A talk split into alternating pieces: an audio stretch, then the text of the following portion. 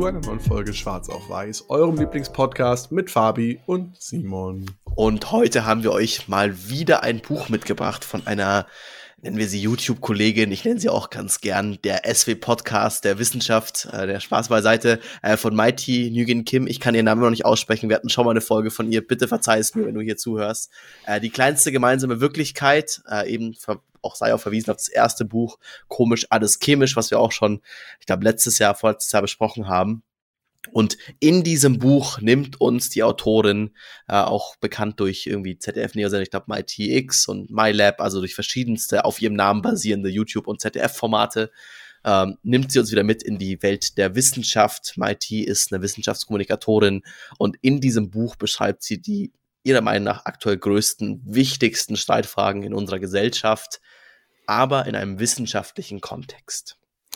Und das Wichtige dabei ist eigentlich zu verstehen, alles, was wir jetzt dann gleich aus dem Buch zitieren werden, was sie aus diversen Studien zitiert, ist insofern wissenschaftlicher Konsens. Das heißt, das ist äh, die Mehrheit der wissenschaftlichen Studien, die sich mit dem Thema auseinandergesetzt hat, ist zu einem ähnlichen Ergebnis gekommen und das nennt man dann wissenschaftlichen Konsens. Und ähm, das sind die meisten Studien, die sie hier im Buch zitiert. Also sie versucht nicht ihre eigene Meinung hier in irgendeiner Form zu propagieren, sondern eben, was ist die aktuelle wissenschaftliche Datenlage?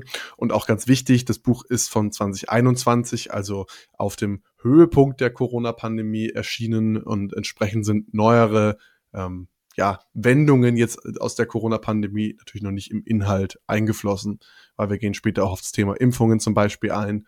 Und äh, das ist wichtig, dass wir uns das da im Hinterkopf behalten. Eben da wichtig, auch eben, wir haben gerade im Vorgespräch besprochen, dass wir eigentlich das letzte Kapitel als allererstes besprechen müssen. Und zwar das letzte Kapitel handelt um den, das Thema wissenschaftlicher Konsens und was das überhaupt bedeutet, weil man hat ja immer so dieses typische Totschlagargument in jeder Diskussion am Stammtisch, so, ja, Wissenschaftler haben bewiesen oder die Wissenschaft sagt.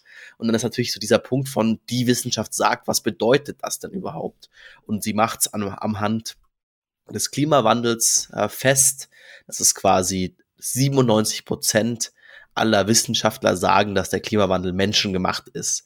Und sie ist eine ganz, ganz große Verfechterin davon, sich bei egal welcher Zahl, egal welche Studie ihr hört, immer anzuschauen, wie kam die zustande, was sind die Methoden dahinter. In dem Fall ging es um eine Meta-Analyse von verschiedensten klimaspezifischen Studien und da kamen den Abstracts, also in diesen Inhaltszusammenfassungen, in 97 Prozent der Fälle vor, ähm, dass der Klimawandel menschengemacht ist oder auch eben nichts dazu. Und dementsprechend wurde diese Zahl zusammengesetzt. Ähm, und es wird dann damit so ein bisschen als wissenschaftlicher Konsens gesehen. Aber da merkt ihr schon so ein Kleiner Nachtrag zu der Studie, äh, zu dieser Meta-Analyse in dem Fall. Die hat sich die Abstracts angeguckt, also die Kurzzusammenfassungen von verschiedenen Studien und von denen, die eine Aussage über die Menschengemachtheit des Klimawandels getroffen haben, haben 97 Prozent diese Frage mit Ja beantwortet. Ah, wichtiger Punkt, weil hier auch wieder, Fabi ist auf was sehr Gutes angekommen, hätte, könnt ihr euch sonst auch äh, das Buch Factfulness nochmal irgendwie reinziehen oder die Folge dazu, weil genau so könnte man jetzt halt hier Prozentzahl manipulieren. Eben wichtig, nur die, die, die Apps, die sich auch damit beschäftigt haben.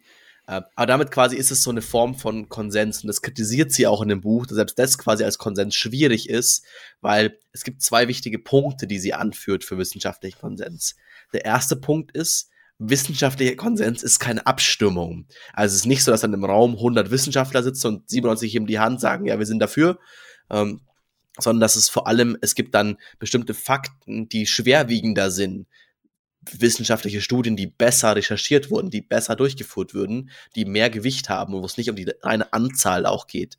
Aber eben dieser Punkt, dieser wichtige Punkt von, wenn man von wissenschaftlichen Konsens spricht, dann ist es eben keine Abstimmung unter den Wissenschaftlern von, ja, das denken wir so, sondern wenn man sich dann die verschiedensten Studien an, ansieht und auch bewertet von der, von der Schwere des Wissensgrades, nennen wir es mal so, ähm, kommt man dann auf ein bestimmtes Bild. Und der zweite wichtige Faktor ist der, dass der wissenschaftliche Konsens sich mit neuen Erkenntnissen eben verändert. Und ich glaube, das ist das, wo auch viele Leute nicht mit klarkommen, dass sich ihr Wissen, was sie über 30, 40 Jahre anhäufen, vielleicht outdated ist oder ähm, vielleicht sogar komplett falsch ist. Also wir wissen ja, früher dachten die Menschen, die Sonne dreht sich um äh, die Erde und mittlerweile wissen wir ja besser, die Erde dreht sich um die Sonne und das ist zum Beispiel so eine wissenschaftliche Erkenntnis, ähm, die in der Zeit damals, äh, 1500 irgendwas, auch sehr politisch genutzt wurde natürlich. Aber ähm, nur weil das früher sozusagen wissenschaftlicher Konsens war, dass die Sonne sich um die Erde dreht und nicht andersrum, heißt das nicht, dass diese durch neue Erkenntnisse nicht überworfen werden kann. Und das ist eigentlich auch dieser wissenschaftliche Spirit. Es geht nicht darum, eigentlich Recht zu haben, sondern es geht darum, immer bestmöglich äh, die besten Informationen zu haben, mit den besten Methoden ermittelt, mehr oder weniger. Also das ist so ein bisschen das, ich sage jetzt mal in Anführungszeichen, Battle der Wissenschaft. Und da ist dann auch mal das Problem, auch was die Medien damit haben, oder was die Medien ist auch schon wieder so eine Generalisierung, aber wo nicht wissenschaftliche Kreise das Problem damit haben, dass dann oftmals die Aussagen der Studien und so sehr differenziert sind, sehr klein sind und man dann irgendwie halt da keine große Schlagzeile draus stricken kann und dann eben ganz bewusst Informationen weggelassen werden, um eine Studie irgendwie oder um einen Fakt irgendwie krasser darzustellen. Das ist oftmals gar nicht der Anspruch der Wissenschaft. Die Wissenschaft möchte erstmal nicht politisch sein. ist auch eine Sache, die MIT hier in dem Buch ein bisschen in Frage stellt, ob nicht Wissenschaft auch immer politisch ist,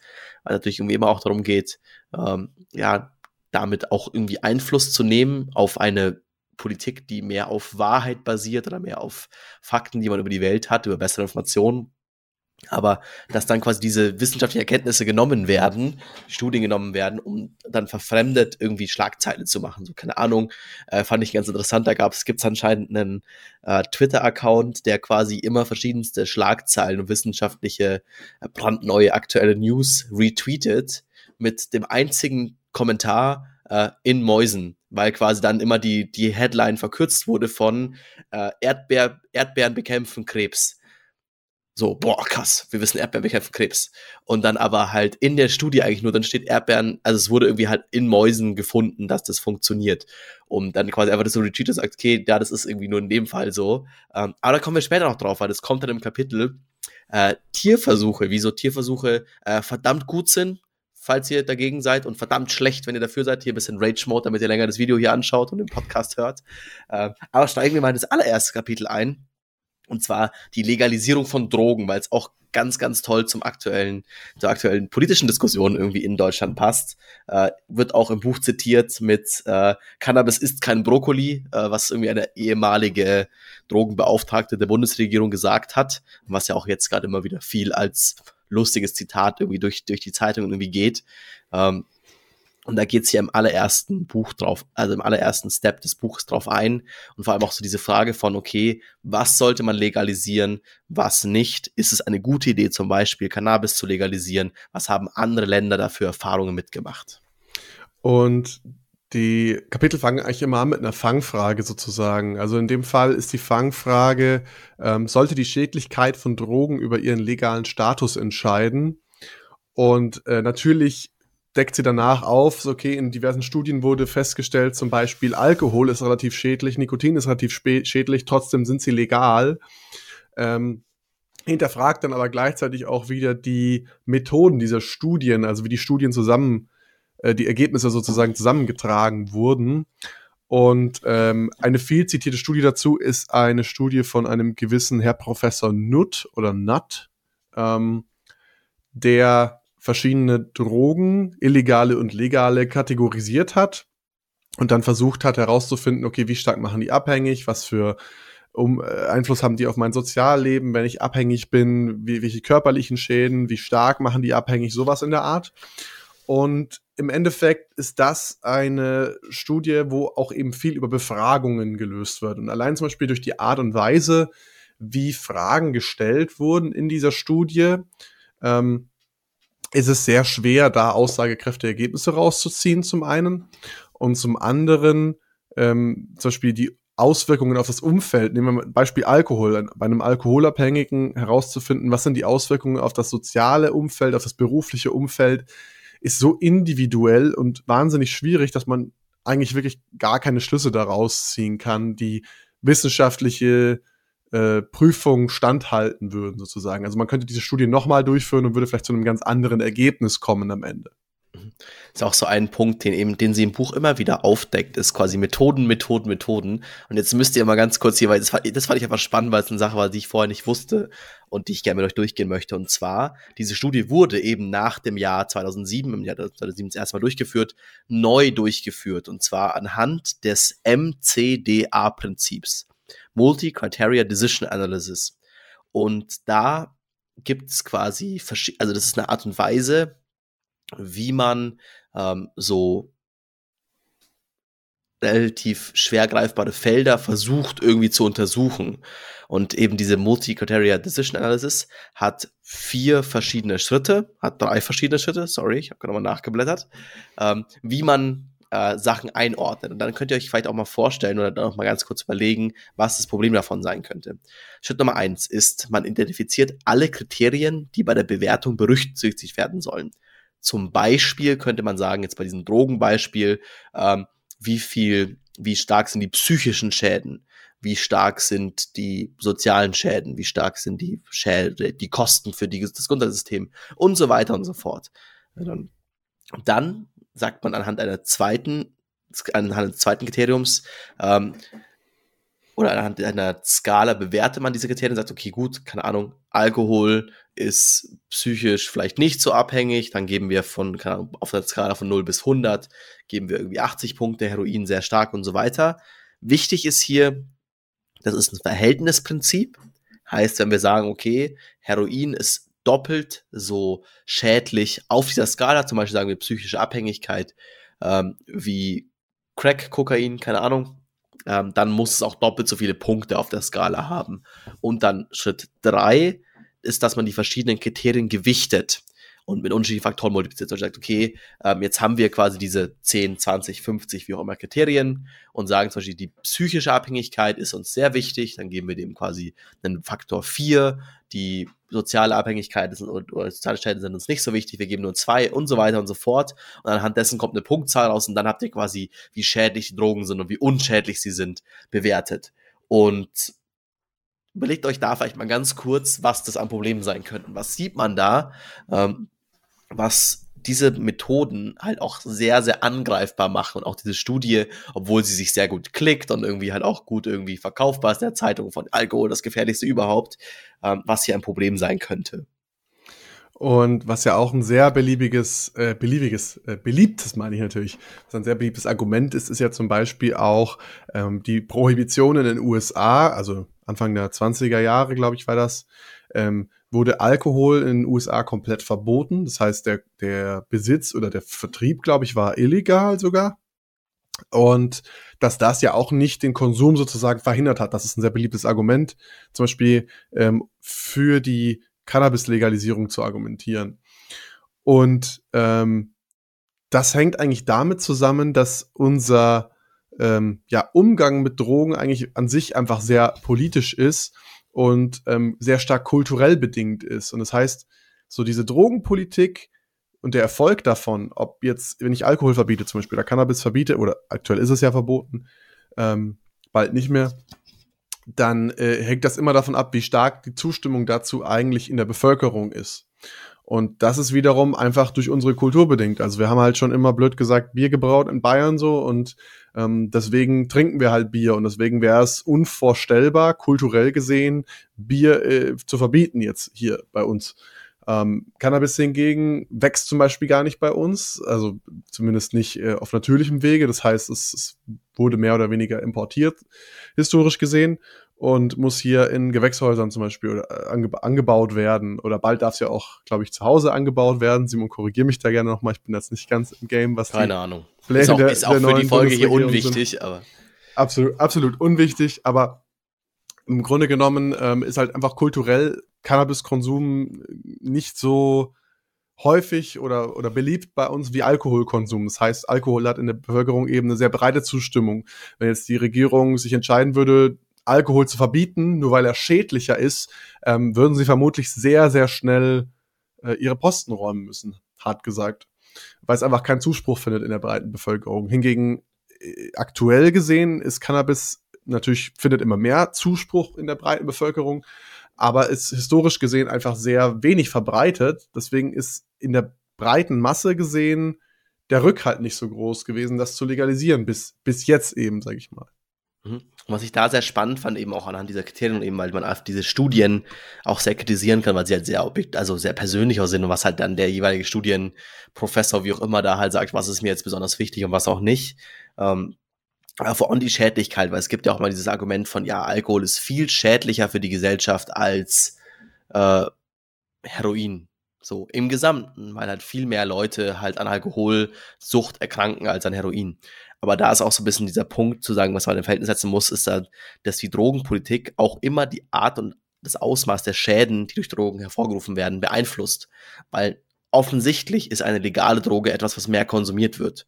Offensichtlich wird es mehr Opfer auch von einer vielleicht unschädlicheren Droge geben, wenn sie weiter verfügbar ist. Und das fand ich super, also das fand ich aber einen sehr spannenden Gedanken, sagen, okay, gut, man sagt immer, Alkohol ist viel schädlicher, aber in den meisten Bewertungen ist es auch so, dass Alkohol quasi auch mit dem aktuellen Politikfeld angesehen wird. Also als legale Droge, als sehr verfügbare Droge, wo sehr viele Menschen das konsumieren können, wo potenziell sehr viele Menschen an den Folgeschäden leiden, im Vergleich zu einer nicht so leicht verfügbaren Droge, ich glaube zum Beispiel Heroin, ähm, was vielleicht gar weniger schlimm ist oder sogar schlimmer wäre als Alkohol von der reinen, vom reinen Effekt, aber halt viel weniger verfügbar ist, deswegen weniger Menschen dann erkranken und so weiter und so fort. Also ich sage im Kopf zu behalten, dass es alles sehr, sehr relativ ist und dass wir halt mit Politik auch da die Drogenpolitik oder auch die, die, das Ausmaß des Schadens von Drogen sehr stark beeinflussen.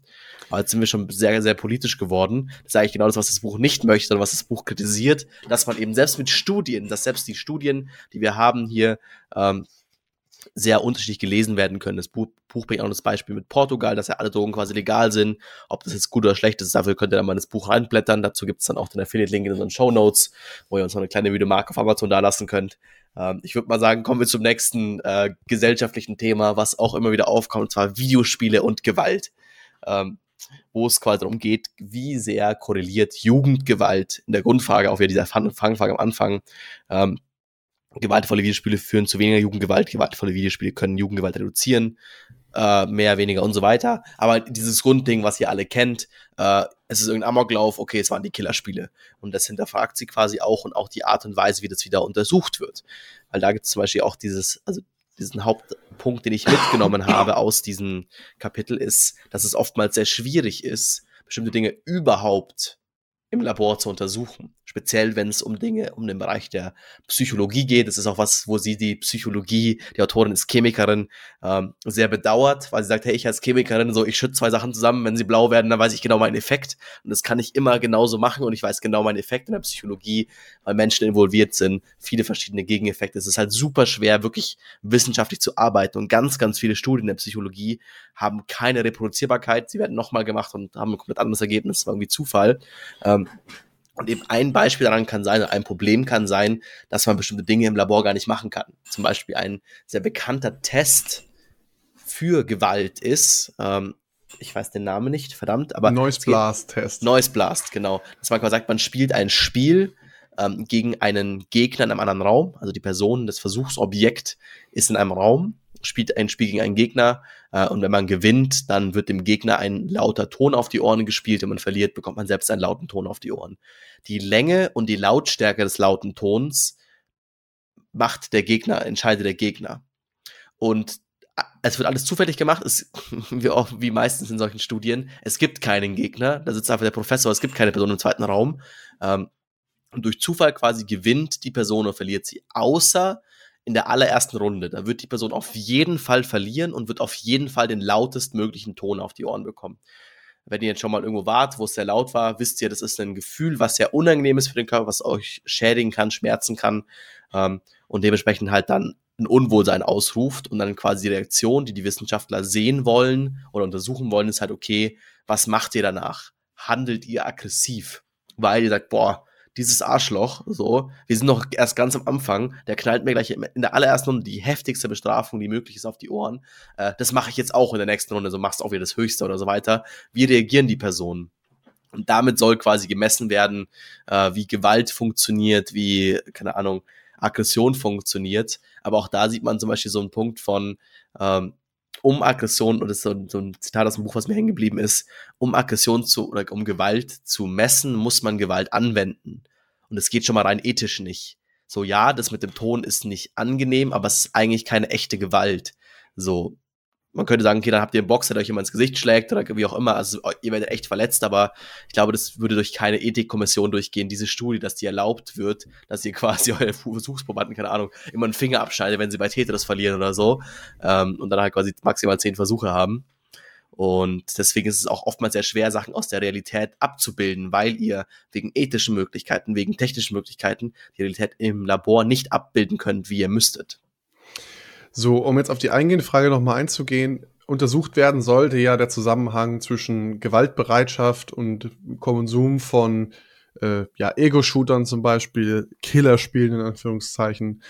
Und ähm, wie, wie macht man das eigentlich? Man würde sich dann, wie Simon schon gesagt hat, man würde so einen Versuchsaufbau herstellen. Dann würde man messen, wie aggressiv die Leute eben bei einem Spiel reagieren.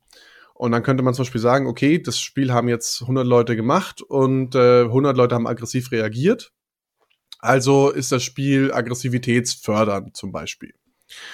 Und ähm, man, man könnte jetzt eine sogenannte Korrelation eben da herstellen, ähm, wenn, die, wenn das wirklich eins, ein 1 zu 1 Zusammenhang ist, also das Spiel macht den äh, Partizipanten aggressiv, dann haben wir eine Korrelation von 1, ein, ein P-Wert von 1 sozusagen. Das heißt, es ist eigentlich quasi ein 1 zu 1 Zusammenhang. Die Aggression folgt fast schon, oder naja, es ist keine Kausalität, wir reden von einer Korrelation, aber ähm, man kann einen sehr starken Zusammenhang herstellen eben zwischen der Aggressivität und dem Konsum dieses Spiels. Ähm, in der Realität sieht das Ganze so aus, dass man natürlich immer versuchen muss, eine sehr hohe Korrelation herzustellen, um eben die, in diesen Bereich der statistischen Signifikanz reinzu, reinzukommen.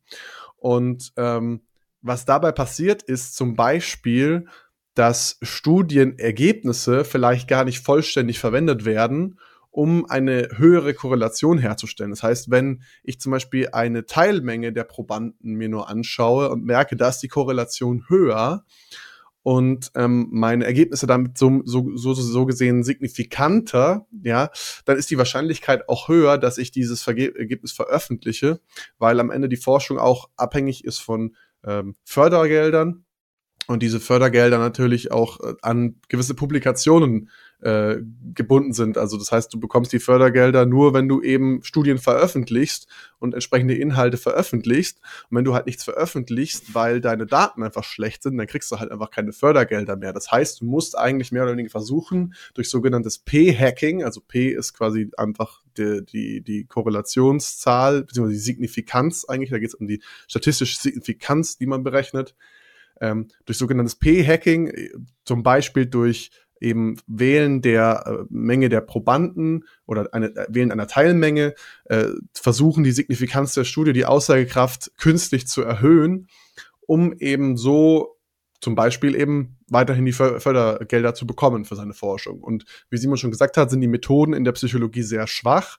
Ähm, Studien können eben nicht reproduziert werden, aber sobald du halt eine statistische Signifikanz hast, kannst du halt deine Studie veröffentlichen, guten Gewissens und ähm, bist halt mehr oder weniger fein raus, sage ich jetzt mal. Ja gut, auch gerade mit dieser statistischen Signifikanz ist dann auch das Problem, dass wenn man dann quasi Experimente nur oft genug durchführt, dann wird man immer auch einen Fall finden, wo es durch Zufall klappt. So ein bisschen, das ist auch so ein bisschen, wenn ihr halt natürlich genau ich glaube eben auch statistische Signifikanz von 5. Ich glaube, heißt dann quasi, oder von P-Wert irgendwie 5% so. Dann, wenn ihr quasi äh, das Experiment irgendwie zehnmal durchführt, dann wird es einmal durch Zufall so sein, dass es statistisch signifikant ist. Und das kann dann auch ein mega Problem sein, dass okay, ihr habt euch vielleicht durch Zufall genau in dem Feld, habt ihr genau das, oder ihr habt genau diesen einen Versuch erwischt, wo es geklappt hat. Und ja, das kritisiert sie eben halt in dem Buch, okay, es ist einfach oftmals schwer, Studien zu reproduzieren und überhaupt irgendwie zu nutzen. Und ja, das, das ist was, was sie an ihrem Feld der Chemie mehr genießt, dass man da klarere Aussagen Ja, Nein machen kann. Ähm, und obwohl die Psychologie so ein wichtiges Feld ist, äh, sollte man da eben ganz, ganz ganz genau aufpassen, wenn man da irgendeine Studie liest. Ähm, kleiner Nachtrag noch, dazu gibt es da gibt's auch noch einen anderen Weg, wie man quasi den Inhalt und die Aussage einer, einer Studie äh, verändern kann. Das ist nämlich, wenn ich erst, nachdem ich Resultate habe, zum Beispiel aus einer Umfrage, eine Hypothese aufstelle. Das nennt sich sogenanntes Harking, Hypothesis After Results Known. Und ähm, in der Form kann ich genauso den Inhalt der Studie eben zu einem anderen Ergebnis führen. Das heißt, wenn ich mir ähm, vielleicht in der Studie angucke, ich beobachte Leute, die Brokkoli essen äh, und will weiß ich nicht, Haarausfall-Zusammenhang feststellen, dass es gut ist gegen Haarausfall. Und ich merke dann, okay, aber äh, bei den Leuten haben irgendwie, bei den Männern, weiß ich nicht, der, ist der Bart stärker gewachsen zufällig, habe ich das auch ähm, notiert und, und irgendwie in meinen Daten drin. Dann, dann schreibe ich halt in meiner Studie am Ende nicht mehr darüber, ob es gegen Haarausfall hilft, sondern halt eben, ob es für den Bartwuchs hilft oder so. Mhm. Jetzt ein konstruiertes Beispiel, aber ähm, das wäre zum Beispiel denkbar, wenn man erst danach eine Hypothese aufstellt. Und ähm, da gibt's tatsächlich im Pharma-Bereich, ja, Pharma ist nicht nur, Big Pharma ist nicht nur böse, sondern Big Pharma hat auch gute, gute Sachen. Ähm, die müssen nämlich vorher, wenn sie Studien durchführen, diese bei der Gesundheitsbehörde anmelden, ich glaube Gesundheitsbehörde oder Arzneimittelbehörde anmelden, auch genau mit dem Inhalt, der da in der Studie untersucht wird. Das heißt, die Hypothese steht vorher fest und somit wird diese Studie auch im Normalfall dann unter der Hypothese durchgeführt. Das heißt, man kann nicht nachträglich noch Ergebnisse veröffentlichen, die einem dann besser passen oder so. Aber gerade bei der Zulassung von Arzneimitteln und Medikamenten äh, sind eh noch weitere Hürden gestellt. Da gehen wir vielleicht später auch noch mal kurz drauf ein mhm. im Impfstoffkapitel würde ich sagen, lass uns da doch gleich reinspringen, weil das nächste ist eh ein bisschen, ja, also es geht ein bisschen davon weg. Äh, Im Impfstoff, Medike, Medizin und Homöopathie-Kapitel. Jetzt wird es jetzt wird's richtig, jetzt wird's richtig irgendwie in alle Richtungen die ausgeteilt. Äh, wenn ihr auf YouTube seid, tut uns auch einen Gefallen, lasst bitte einen guten Kommentar, es werden sicher ein paar schlechte unter diesem Video sein. Äh, wirkt Homöopathie, ist Impfen gut? Äh, soll ich weiß schon, was wir für Clickbait-Titel für diese Folge wählen müssen. Und zwar, was Fabi schon gesagt hat. Ein wichtiger Punkt ist, ein wichtigen Punkt, den die Autorin versucht, differenziert darzustellen, was man auch in ein paar von den Videos auch sieht, in diesem My, MyLab und My, MyTX ähm, Formaten, dass es zwei unterschiedliche gesetzliche Standards gibt, wie Medikamente, nennen wir sie echte Medikamente und äh, ja, Hoffnungsmedikamente, Homöopathie, ähm, zugelassen werden, aber beide als Medikamente benannt werden dürfen. Denn das ist eine Sache, der ihr euch in Deutschland, in der USA, in der westlichen Welt sehr sicher sein könnt, wenn ihr ein Medikament, ein echtes Medikament, einen echten Impfstoff bekommt, dann ist er durch verschiedenste Phasen der Prüfung durchgelaufen, bevor er überhaupt erst den Menschen zugelassen wird. Und das ist so ein Punkt, den dann die Homöopathie-Medikamente nicht durchgehen müssen, aber dazu später ein bisschen mehr. Erst die verschiedensten Phasen, die man durchgehen muss. Ja, die erste Phase bei einer klinischen Studie ist das sogenannte Herantasten. Das heißt, man beobachtet erstmal die Sicherheit und die Nebenwirkungen sehr, sehr sorgfältig. Und gerade in größeren Studien kann man nur mit einer sehr großen Populationsgröße seltene Nebenwirkungen überhaupt feststellen. Das heißt, man ähm, im Normalfall ist das Studiendesign so gewählt, dass man eine sogenannte randomisierte Doppelblindstudie durchführt. Also randomisiert heißt, es wird zufällig ausgewählt, wer den Impfstoff bekommt und wer nicht. Und doppelblind, weil weder der Patient noch der behandelnde Arzt in dem in der durchführenden Studie dann weiß, ähm, ob er den Impfstoff oder den, das Medikament eben an den Patienten gibt oder ein Placebo. Und ähm, die Phase zwei ist dann quasi der Kandidat trifft dann auch auf die Krankheit. Also in der ersten Phase werden eigentlich nur gesunde Menschen behandelt mit dem Impfstoff, Medikament, was auch immer. Ähm, und beim zweiten dann eben eine kranke Population ebenfalls. Das heißt zum Beispiel, wenn man ein Krebsmedikament testet, wird das dann auch an einem kranken Patienten getestet.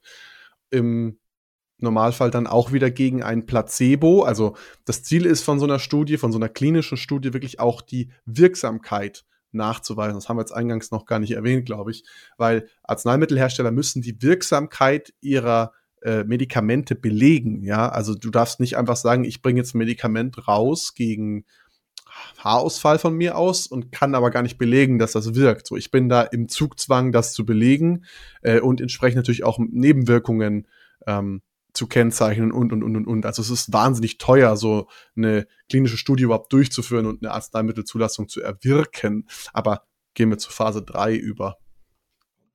Bei, also auch hier schon mal so ein Punkt. Phase, wenn wir bei den klinischen Studien sind, da sind davor schon verschiedenste kann Wirkstoffe rausgefallen. Ähm, Phase 1 kegelt wiederum vier von fünf, also 80 Prozent der Medikamente raus. Dann kommen wir in Phase 2. Hier sind wieder zwei von drei, zwei Drittel werden rausgekegelt. Also wir haben jetzt schon zwei Drittel mal vier Fünftel irgendwas weniger, das muss ich jetzt nicht ausrechnen, wir machen keine öffentliche Mathematik, keine, keine Live-Rechnung im Podcast, aber ihr merkt schon mal, es werden auf jeden Fall schon mal sehr, sehr viele Kandidaten rausge ausgekegelt, bis wir zu Phase 3 kommen, was MIT die entscheidende Studie nennt. Und in dieser Fall ist es so, dass von 100 bis 1000 Patienten wird sowohl die Wirksamkeit als auch die Wirksamkeit über Monate und Jahre getestet. Davor waren es kürzere Zeiträume. Ähm, wenn möglich, sollte es auch hier weiter ein Doppelblind sein. Ähm, und in dem Fall ist es so, dass es meistens, wenn wir schon so weit kommen, ungefähr 45 Prozent schaffen es, also fast die Hälfte der Medikamente, äh, 35, sorry, 35 Prozent, fast die Hälfte der Medikamente, bisschen mehr als ein Drittel, ähm, kommen dann wirklich auf den Markt. Also quasi in dem Fall sind wir schon so weit gekommen ähm, und testen es quasi dann an viel mehr Menschen und dementsprechend ist es dann so, dass, okay, ähm, bis dahin wurde schon viel ausgetestet und wirklich, okay, stimmt das wirklich, was wir uns alles gedacht haben? Und wenn in irgendeiner der, der Steps Fragen aufkommen von, ist es wirklich, also ist es schädlich, kann es zu Problemen führen, dann wird dieses Medikament nicht zugelassen. Das wird von außen kontrolliert, nicht nur von den Konzernen selbst.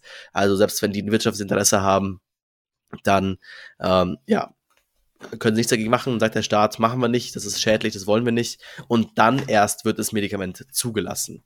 Aber selbst dann, wenn das Medikament zugelassen ist, ist es noch nicht vorbei. Dann geht das Medikament in die sogenannte vierte Phase und dann wird quasi weiterhin das Medikament beobachtet, während es im, äh, während es im Umlauf ist. Zum Beispiel habt ihr das ja ganz, ihr habt ja quasi da die letzte, die Phase 4 des Praxis sehr genau mitbekommen, während, des, während der Corona-Impfstoffe, dass doch nach und nach nachjustiert wurde von, okay, wir haben gemerkt, es gibt noch ein, zwei Nebenwirkungen mehr, die nicht schlimm waren, die niemand umgebracht haben, aber halt ein, zwei Nebenwirkungen mehr. Oder es wird doch bestimmte Impfstoffe sind für Ältere zugelassen, andere nicht. Also es wird alles sehr, sehr genau beobachtet und das habt ihr jetzt da quasi live mitbekommen, weil es auf einmal alle interessiert hat. Aber das ist bei jedem Medikament so. Bei jedem Medikament wenn Nebenwirkungen aufkommen, äh, werden die Ärzte dazu angehalten, sehr genau zu dokumentieren, wenn sowas passiert, klar, ein neues Medikament gegen Knieschmerzen. Und wenn auf einmal dann die, ähm, in, in diesem Fall nennen wir ältere Dame Ute merkt, oh, ich habe zwar jetzt zwar keine Knieschmerzen mehr, dafür fallen mir aber alle Haare aus, am Rücken wachsen mir neue, ähm, so, dann wird der Arzt da sehr schnell quasi an die Arzneimittelbehörde rangehen sagen, hey, schau mal, wir haben hier was Neues entdeckt, ist es gefährlich, müssen wir es sofort absetzen. Also die echten Medikamente, die ihr in Deutschland, Europa, in der kompletten westlichen Welt bekommt, sind durch eine sieben bis 15 Jahre lange Untersuchungsphase gegangen, bis sie wirklich als sicher als dem Menschen ähm, ja zuführbar irgendwie äh, genehmigt werden. So, jetzt kommt, das, kommt der erste Kommentar unter dem YouTube-Video. äh, wie also, war das bei den Impfstoffen? Das war noch keine 7 bis 15 Jahre. Wie kann das sein? Ja, Simon, wie kann das sein? Klär mich kann, auf. Klär den Zuhörer das, auf. Wie kann das sein? Jetzt habe ich hier so ein schönes Bild, was ich euch eigentlich in die Kamera halten wollte, was ich jetzt beim schnellen Blättern nicht finde. Aber ist auch egal, ich habe es im Kopf. Und zwar der Punkt ist, diese Phasen müssen nicht per se nacheinander laufen. Es macht oftmals auch gar keinen Sinn, diese Phasen der kompletten äh, Lieferkette, die Phasen des, der Medikamentenherstellung nacheinander laufen zu lassen, wie zum Beispiel in ba unserem Beispiel mit dem Impfstoff. Also dem Corona-Impfstoff. Corona-Impfstoff. Ja. Denn hier ist es so, natürlich, wie ihr schon mitbekommen habt, Phase, also präklinische Studien, da werden eh schon ganz, ganz viele Medikamente fallen raus, weil sie gar nichts tun. Aber selbst in den klinischen Bereichen fallen über, was sind das? Sind, glaube ich, über 99 Prozent der Medikamente fallen durch, werden nicht zugelassen. Dann sagt natürlich der Hersteller, ich wäre doch doof, wenn ich jetzt genau weiß, ich muss jetzt noch drei Jahre irgendwelche komischen Zulassungsverfahren machen bis mein Medikament vielleicht auf den Markt darf, ich produziere doch jetzt noch nicht. Und da war dieser große, fette Unterschied, den quasi die Regierung den Herstellern ermöglicht hat, nämlich, hey, egal was ihr macht, wenn es auf den Markt kommt oder auch nicht, wir kaufen euch so und so viel schon mal vorher ab, ähm, dass ihr quasi Geld habt, dass es sich lohnt, vorzuproduzieren. Und das war schon mal ein wichtiger Punkt, wieso die Impfstoffe obwohl sie den genau gleichen Prozess durchlaufen haben. War genau so eine klinische Studie, die drei verschiedenen Steps, die wir besprochen haben, die Nachversorgung schneller auf dem Markt waren, weil die Hersteller haben, hey, wir machen alles so schnellstmöglich gleichzeitig, wir schmeißen ganz, ganz viel Geld drauf, dass halt auch zwischen den verschiedensten 1, 2 und 3 Steps in der klinischen Studie keine Zeit dazwischen ist, weil oft sagst du halt, okay, ich mache quasi erst die Studie, dann sammle ich alle meine Daten, dann mache ich irgendwann mal eine Auswertung. Also da, da, da malen die Mühlen schon relativ langsam in diesem ganzen Forschungsbereich, sagen wir es mal so. Und da hat es quasi geholfen, sagen, hey, wir haben jetzt irgendwie akut, brauchen wir jetzt einen Impfstoff, so, die ganze Welt schaut drauf, macht so viel wie möglich, ähm, macht so viel wie möglich gleichzeitig. Und das hat eben geholfen, dass wir diese sieben bis 15 Jahre verkürzen konnten auf eineinhalb. Was auch geholfen hat, das ist jetzt auch was, was in der, was wir jetzt nicht besprochen haben, aber eben bevor man in die klinische Studie geht, ähm, muss natürlich erstmal Grundlagenforschung passieren. Und wir hatten halt extremes Glück, dass der Coronavirus in einer ähnlichen Form schon mal beforscht wurde davor, dass schon an Impfstoffen gearbeitet wurde, an Ideen dazu und dementsprechend mal gesagt, hey, wir haben ja schon mal hier eine große Datenbasis, wir müssen darauf nur noch aufbauen. Genau, und jetzt hast du sehr, sehr anschaulich und umfangreich diesen Zulassungsprozess skizziert für ein herkömmliches Arzneimittel. Und der wurde erstmalig festgelegt 1976, glaube ich, im Arzneimittelgesetz. Aber, und jetzt kommt das große Aber, er sieht, also dieses Gesetz sieht Ausnahmen vor für sogenannte besondere Therapierichtungen, Homöopathie, anthroposophische Medizin und Pflanzenheilkunde. Und diese Ausnahmen führen dazu, dass diese Präparate ähm, zwar als Arzneimittel verkauft werden dürfen, also auch apothekenpflichtig zum Beispiel sind, im Gegensatz zu normalen Medikamenten allerdings keine Indikation nachweisen müssen. Das heißt, die homöopathischen Arzneimittel, in Anführungszeichen, äh, müssen nicht, oder die Hersteller müssen nicht darlegen, dass ihre Medikamente wirken. Und ähm, die müssen lediglich im Gegensatz zu dem umfangreichen Zulassungsprozess äh, registriert werden. Und da fragt man sich natürlich, wieso darf ein Mittel ohne eine Indikation damit überhaupt Arzneimittel genannt werden? Und warum, also die dürfen natürlich dann keine Indikation draufschreiben, die, die homöopathischen Mittel. Die dürfen dann nicht sagen, hey, äh, die Anika-Globuli helfen jetzt gegen Erbrechen zum Beispiel. Keine Ahnung, ob das, ob das in, in entfernter Weise irgendwie zusammenhängt, whatever. Ähm, sondern wenn die eine Indikation draufschreiben würden, wäre das tatsächlich ähm, per Arzneimittelgesetz strafbare Täuschung, weil ja keine Wirksamkeit belegt ist. Aber wenn jetzt ein Arzt oder Heilpraktiker Globuli gegen bestimmte Beschwerden verschreibt, dann ist alles in Ordnung, oder wie? Also, versteht, ja. versteht ihr? Also, es ist so, hä? Also, ihr dürft quasi sagen, okay, auf dem Annika steht nicht drauf, was es tun soll, aber wenn es jemand halt gibt, fragt, hey, nimm das gegen Kopfschmerzen, dann ist es quasi in Ordnung, das irgendwie zu verkaufen. Und jetzt kommt, jetzt kommt der Ober, jetzt kommt der Supergau. Jetzt, jetzt haltet euch mal hier die Mützchen fest, packt die AirPods fest in die Ohren. Ähm, man kann sogar sein homöopathisches, nicht wirksames Zuckerkügelchen zulassen für eine bestimmte Wirksamkeit. Dazu gibt es eine weitere Methode, die, wenn wir sie euch gleich mal darlegen, jetzt haben wir euch davor dargelegt, wie echte Medikamente getestet werden, um wie viel Studienjahr das da geht jetzt quasi die Art und Weise, wie man ein homöopathisches Medikament zulassen kann für bestimmte Wirksamkeiten. Und da gibt's, äh, um die Indikation zu belegen, muss man ein sogenanntes Erkenntnismaterial vorlegen und je nach Stärke des Erkenntnismaterials werden Punkte vergeben. Und je höher die Punkte sind, desto schwerwiegender darf die Krankheit sein, gegen die das Medikament hilft. Also, ich habe hier auch die Liste offen, sagen wir zum Beispiel mal eine leichte Erkrankung, sowas wie ähm, ja, einfach nur, oder hier, mittelschwere Erkrankung. Behandlung eines Medikaments, sowas wie kann ein bisschen Diagnose, ein bisschen Therapie, sagen wir Bauchschmerzen. Leichte, mittelschwere Erkrankung brauche ich zwei bis sechs Punkten, ähm, um das irgendwie zu bekommen. Wie bekomme ich zwei bis sechs Punkte? Also, ich könnte erstmal sagen, ich bekomme acht Punkte ähm, mit einer randomisierten placebo-kontrollierten Doppelblindstudie, alles, das wir euch jetzt quasi gerade erzählt haben. Aber das macht haben. ja keiner, weil das ist ja macht super ja aufwendig und super teuer und es würde ja nichts beweisen, weil die Dinger ja nicht helfen. Über den Placebo-Effekt hinaus, wohlgemerkt.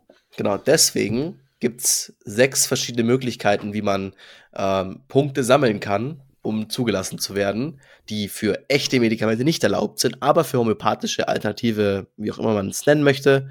Ähm, davon eine ist die homöopathische Arzneimittelprüfung, die einem zwei Punkte geben kann. Wie schaut eine homöopathische Arzneimittelprüfung aus? Und da dachte ich jetzt, da dachte ich mir jetzt echt, jetzt, jetzt, jetzt fange ich gleich an zu weinen vor Lachen. Ähm, und zwar, Homöopathie funktioniert anscheinend so, dass Gleiches mit Gleichem bekämpft wird, laut der, dem Glaube. Heißt, entweder hilft ein Medikament dagegen, dass ihr Schnupfen habt, heißt, ihr habt Schnupfen, ihr nehmt das homöopathische, ja, ich finde es immer doofes Medikament zu nennen, das homöopathische Mittel. Mittelchen und habt dann keinen Schnupfen mehr. Das wird sich ja noch erklären. Das ist aber relativ schwierig zu prüfen, wenn du das wirklich wissenschaftlich machen willst. Was auch gilt, ist, wenn du keinen Schnupfen hast und jetzt nimmst du das homöopathische Medikament, Mittelchen, und auf einmal hast du Schnupfen, dann hilft es auch gegen Schnupfen. Da war ich auch erst so, hä? Also, ich habe ich hab was, was mich krank macht und deswegen hilft es mir auch gegen die Krankheit. Aber okay, nehmen wir einfach mal so hin. Ist quasi die Möglichkeit, das so zu machen. Jetzt gehen wir mal davon aus, Fabi und ich wollen so ein Medikament auf den Markt bringen. Was machen wir? Natürlich sagen wir einfach, wir verteilen unser Mittelchen in der Schnupfensaison im Winter und im Frühling, weil auf einmal die Wahrscheinlichkeit sehr hoch ist, dass halt von unseren zehn Leuten irgendwie drei, vier bekommen halt Schnupfen. Damit haben wir quasi genug Erkenntnismaterial vorgelegt, um diese zwei Punkte aus der Prüfung zu bekommen. Dann holen wir uns noch ein Expertenurteil und also Longtime Use. Es gibt noch ein paar andere Punkte, aber also ihr merkt, wie wahnsinnig schwach, also schwach ist schon fast kein Begriff mehr, aber also was das hier, was, was, was hier für eine lächerliche Methodik genutzt wird, um diese Medikamente, diese Mittelchen zuzulassen, um euch am Ende zu helfen, um Leuten dazu bei zu helfen, irgendwie Krankheiten abzugeben. Deswegen ist auch der Punkt, dass quasi du brauchst diese Punkte und äh, schwere, also ähm, ab mindestens zwei Punkten, die wir jetzt gehabt hätten mit unserem Schnupfenmedikament, ähm, darf es als leicht gegen leichte Erkrankung zugelassen werden. Also dürfen wir draufschreiben gegen Schnupfen. Ähm, und es gibt kein einziges homöopathisches Medikament, was wirklich gegen schwere Erkrankungen oder lebensbedrohliche äh, Erkrankungen zugelassen wäre, was eine Verbesserung, ähm, was eine Verbesserung zeigen kann. Kein einziges, was wirklich irgendwas hilft. Bei leichten Sachen ja, wenn du sagst, okay, ich hatte vorher keinen Schnupfen, ich nehme das, dann habe ich Schnupfen, dann bist du anscheinend gegen ein Schnupfenmedikament. Aber es gibt seit über 200 Jahren die Homöopathie. Und bis heute gibt es keinen überzeugenden Nachweis, dass Homöopathie mehr macht als der Placebo-Effekt. Gleich kommen wir auf den Placebo-Effekt, der ist auch super spannend, aber das müsst ihr euch mal auf der Zunge zergehen lassen. Und auch hier, ich fand, das, das finde ich sehr angenehm in dem Buch. Ich meine, man, man liest auch aus der Art und Weise, wie Maiti das Buch schreibt, raus, dass sie nicht viel von Homöopathie hört. Und ihr habt jetzt auch mich und Fabi auch ein bisschen, mich noch mehr quasi mit überzeichneter Stimme reden hören und ein bisschen ins Lächerliche ziehen. Aber Maiti sagt auch, es muss ja gar nicht mal sein, so man sagt ja mal, wer, wer heilt, hat recht. So, es muss ja gar nicht mal sein, dass das jetzt schlecht ist für die Menschen. Aber was schon schlecht ist, ist, wenn ihr euch oder wenn ihr das eingeredet bekommt, dass euch diese nicht wirksamen Mittelchen gegen schwere Krankheiten helfen. Und auf einmal Leute sich dazu entscheiden, keine Krebstherapie zu machen, weil sie glauben, dass irgendwie Zuckerkügelchen den Krebs wegbekommen.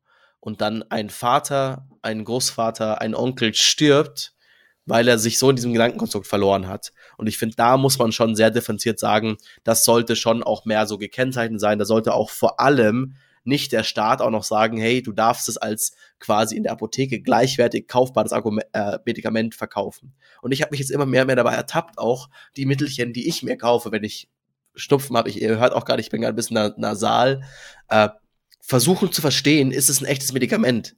Und jetzt mal ganz ehrlich, keine Chance ich, also ich nehme gerade was, wo ich glaube, dass es gut für mich ist. Äh, es heißt Zinopren. Ich habe keine Ahnung, ob es ein echtes Medikament ist oder nicht. Da steht irgendwie drauf gegen Schnupfen und irgendwie ärztlich zugelassen und apothekenpflichtig. Aber was wir hier gelernt haben, ist, das bedeutet alles nichts. Und das finde ich sehr, sehr schwierig. Und da finde ich schon, sollte man das Ganze mal nachsteuern und sagen, hey, Leute, äh, lasst uns bitte echte, wissenschaftlich fundierte Medikamente von Mittelchen unterscheiden. Genau, also fassen wir das nochmal zusammen. Also diese homöopathischen Mittel dürfen als Arzneimittel verkauft werden, ohne dass eine Wirkung nachgewiesen ist, im Gegensatz zu normalen Medikamenten. das heißt, aber ihr dürft trotzdem auf das, Medi auf das Mittel, auf das Homöopathische keine Indikation, also keine Wirksamkeit draufschreiben, weil das wäre Täuschung. Aber der Arzt oder der Heilpraktiker darf es dann wiederum gegen eine bestimmte Krankheit verschreiben und das ist dann keine Täuschung. Ist irgendwie logisch, oder? Ähm, und es gibt eben eine Extrawurstzulassung für so Mittel, die eine Indikation haben, die wir äh, zum Beispiel dürfen dann gegen Schnupfen oder so, darf dann draufstehen, wie Simon gerade schon gesagt hat. Ähm, aber diese Indikation, dieser Wirksamkeitsnachweis ist natürlich wissenschaftlich nicht äh, haltbar oder vergleichbar mit einem richtigen Medikament, weil, wie zum Beispiel, darf auch ein homöopathischer Experte einfach sagen, ja, das Ding hilft und dann habt ihr schon einen Punkt. Also diese Punkte zu bekommen für so eine, äh, für so eine leichte Erkrankung sozusagen, ist, ist relativ einfach. So zumindest äh, hat sich das rausgelesen aus dem Inhalt vom Buch. Und naja, ähm, wie Simon auch schon gesagt hat, eigentlich brauchen wir äh, ein Umdenken. So, wir müssen einfach äh, davon weg, dass Homöopathie als Arzneimittel gekennzeichnet wird ähm, und hin zu, okay, es ist Placebo, aber, und da kommen wir jetzt gleich drauf zu sprechen, der Placebo-Effekt wirkt ja auch, wenn ihr äh, wisst, dass es der Placebo-Effekt ist. Also ähm, der Placebo-Effekt ist einfach relativ, relativ powerful und deswegen macht man in der klinischen Studie immer den Vergleich, wie stark hilft das Medikament im Vergleich zu einem Placebo. Also hilft es stärker als der Placebo, habt ihr eine Indikation dafür, dass es eine gewisse Wirksamkeit hat, das Medikament. Ja, also das ist immer so der, ich sag mal, Goldstandard der, der klinischen Studie ist eben diese äh, randomisierte Doppelblindstudie ähm, mit eben einer Kontrollgruppe und einer Placebo-Gruppe, wo verglichen wird, wie gut das Medikament wirklich hilft. Und da fand ich auch ganz spannend, also ganz kurz, jetzt werfen wir mit diesem Wort Placebo und falls ihr es noch nicht gehört habt. Ähm, Placebo heißt in dem Fall, dass ihr quasi einen Effekt spürt, der aber durch, nur durch eure Psyche passiert. Also ich gebe euch Zuckerkügelchen und du wirst deswegen morgen keine Kopfschmerzen mehr haben und du hast wirklich keine Kopfschmerzen mehr. Und das nächste Mal, wenn du Kopfschmerzen hast, nimmst du wieder Zuckerkügelchen und du hast wieder keine Kopfschmerzen, dann klappt das ja. Und der Placebo-Effekt ist ja sehr stark, weil quasi euer Hirn dann sagt, hey, ich bin jetzt gesund und dann irgendwie denkt ihr euch das weg und das kann halt echt sein, dass dadurch halt auch Sachen im Körper verändert werden. Das ist diese Grundidee des Placebo-Effekts, also quasi, dass nur dadurch, dass ihr daran glaubt, sich Dinge in eurem Körper verändern, die andere Sachen spürt. Ähm, da fand ich ganz spannend. Sie beginnt das Kapitel mit zwei Punkten. Einmal, warum der Placebo-Effekt überschätzt wird und wieso er unterschätzt wird. Und hier überschätzt fand ich nochmal ganz spannend, einfach auch weil das Beispiel wirklich grandios ist. Äh, ihr habt Schnupfen und sagt jetzt zum Beispiel, okay, ähm, ich will mir ich, ich weiß, es gibt einen Placebo-Effekt. So, ich rede mir jetzt ein, jedes Mal, wenn ich Schnupfen habe, dann muss ich mir Parmesan auf den Kopf streuen und dann werde ich wieder gesund. Und da ist ja der Punkt, wo ihr sagt, okay, das mag funktionieren, ihr macht es und ihr merkt, dass ihr wieder gesund werdet. Aber in dem Fall war es vielleicht auch gar nicht der Placebo-Effekt. Denn es kann ja auch sein, dass ihr einfach wieder gesund werdet. Das ist ein bisschen, ich, ich weiß, es ist jetzt ein bisschen Hirngymnastik. Ähm, der Unterschied. Der Unterschied ist, Placebo-Effekt bedeutet, ihr denkt an was und dadurch verändert sich was. Zum Beispiel, ich habe Kopfschmerzen, ich, keine Ahnung, wenn ich einen Schluck Wasser trinke, habe ich keine Kopfschmerzen mehr. Dann kann es entweder sein, Fall 1, durch das daran denken, dass ihr keine Kopfschmerzen mehr habt, habt ihr keine mehr. Der Körper löst es selbst. Das ist der Placebo-Effekt. Der zweite Fall kann sein, ihr habt einfach eine Minute später keine Kopfschmerzen mehr, weil Kopfschmerzen einfach manchmal kommen und wieder weg sind. Das Glas Wasser trinken hat nichts damit zu tun, der Placebo-Effekt hat nichts damit zu tun, sondern einfach nur, dass durch Zufall die, de, das wieder weg ist. Also bräuchte man quasi, um Placebo-Effekt zu testen, auch eine Doppelblindstudie, um den Placebo-Effekt zu testen. Das, ist, das fand ich auch so ein, es ist der lustige Hirngymnastik, wenn man sich mal überlegt hat, diesen Punkt von, ähm, dass dann selbst dieser Effekt keinen Effekt hat und deswegen überschätzt man ihn oft, weil man einfach halt durch Zufall am nächsten Tag wieder gesund ist. So, wenn man genug Tee getrunken hat. Es hat nichts mit Tee trinken zu tun, nichts mit Placebo, einfach halt, manchmal ist man halt wieder gesund einen Tag später. Aber, und jetzt das große Aber, warum der Placebo-Effekt unterschätzt wird, ja. Und das hängt eigentlich viel, äh, also da geht es zum, zum Beispiel ein, ein Schmerzexperiment, wo mit einer Salbe, ähm, äh, es wird quasi eine Salbe Placebo aufgetragen und eine äh, quasi einfach keine Salbe und dann wird an einer bestimmten Stelle der Haut irgendwie ein Schmerzreiz gesetzt und der wird im Rückenmark gemessen. Und da sind wir eben bei dem Fall, dass bei der Placebo-Salbe bereits ein geringerer Schmerzimpuls beim Probanden nachgewiesen werden kann. Ja, und obwohl da kein Wirkstoff drin ist, ist es mehr als ähm, quasi, ich glaube jetzt daran und deswegen funktioniert's, weil der Test funktionierte auch bei Probanden, die gewusst haben, dass sie ein Placebo bekommen haben. Also wurde trotzdem nachweislich ein geringeres Schmerzempfinden gemessen. Und ähm, das heißt, man kann sich das in gewisser Weise auch antrainieren. Zum Beispiel, äh, wenn ihr immer eine Schmerztablette nehmt in Kombination mit einem Glas Orangensaft, wird euer Körper, wenn ihr die Schmerztablette weglasst und ihr habt euch da schon ein bisschen dran gewöhnt, ihr habt euch das ein bisschen antrainiert, ähm, die gleiche Reaktion zeigen, wenn ihr nur das Glas Orangensaft einnehmt, ohne Schmerztablette und ähnlich äh, schmerzlindernd reagieren. Und das fand ich wahnsinnig spannend. Also, dass da ähm, auch über das Psychologische hinaus einfach wirklich äh, Körperfunktionen beeinträchtigt werden können durch den Placebo-Effekt. Und auch da sagt die Autorin wieder, man sollte nicht alles schwarz und weiß verteufeln oder ver nicht machen, weil eben der Punkt ist, ja, wenn ihr Krebs habt, solltet ihr bitte eure Krebsmedikamente nehmen. Aber es kann helfen, wenn ihr den, das Medikament dreimal am Tag nehmen müsst. Gibt es auch Studien, ich glaube, es war nicht zum Beispiel Krebs, sondern zu was anderem, aber quasi, dass quasi einmal am Tag dieses Medikament durch ein Placebo ersetzt wurde, was der Patient wusste. Und trotzdem war die gleiche Wirkung da. Trotzdem war es so, als hätte der, der Patient dreimal am Tag das Medikament genommen. Das kann ja schon mal helfen, sagen, hey, ich kann damit die Dosis runterschrauben, indem ich den Placebo-Effekt intelligent nutze, um einfach Nebenwirkungen auch zu mindern, weil natürlich je weniger du nimmst, desto weniger Nebenwirkungen hast du. Und finde ich ganz spannend, auch eben ein bisschen dieses Differenzierte, das auch, das schafft sie einigermaßen gut im Buch, den Unterschied zwischen, das ist ein Faktum und das ist ihre Meinung darzustellen, aber auch sagen, hey, Leute, wir müssen doch nicht immer alles hier schwarz und weiß verteufeln oder nicht, nicht äh, haben wollen. Wenn wir es einander ergänzen können, dann ist es doch eine gute Sache. Also auch so ein Thema mit der Psychotherapie, die sie auch anspricht, so kann es sein, dass es helfen kann, da irgendwie ergänzend mit anderen Sachen was zu machen. Aber es sollte nie als Ersatz zu echter, wissenschaftlich fundierter Medizin gesehen werden.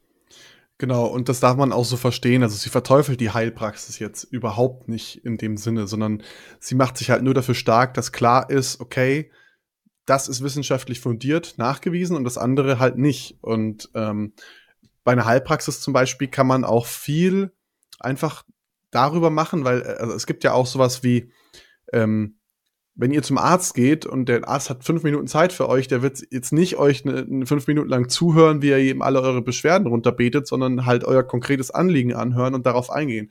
Und der, der Heilpraktiker nimmt sich vielleicht eine Stunde Zeit, geht mit euch eure Lebensgeschichte durch und dieses Gespräch, so dieses Interaktive, ist ja auch in gewisser Weise heilend und kann gut funktionieren. Wie Simon schon gesagt hat, kann das einfach auch ergänzend genutzt werden, aber vorrangig sollte halt so immer erstmal die Wissenschaft ähm, beziehungsweise die wissenschaftlich erprobte Therapie verwendet werden. Dass das nicht immer das Beste ist, vielleicht, haben wir in der Liebscher Prachtfolge ja auch schon besprochen, aber es gibt halt, da haben sie es ja selber ein bisschen fingiert, keine Studien, dass ihre Methode besser ist. Ja.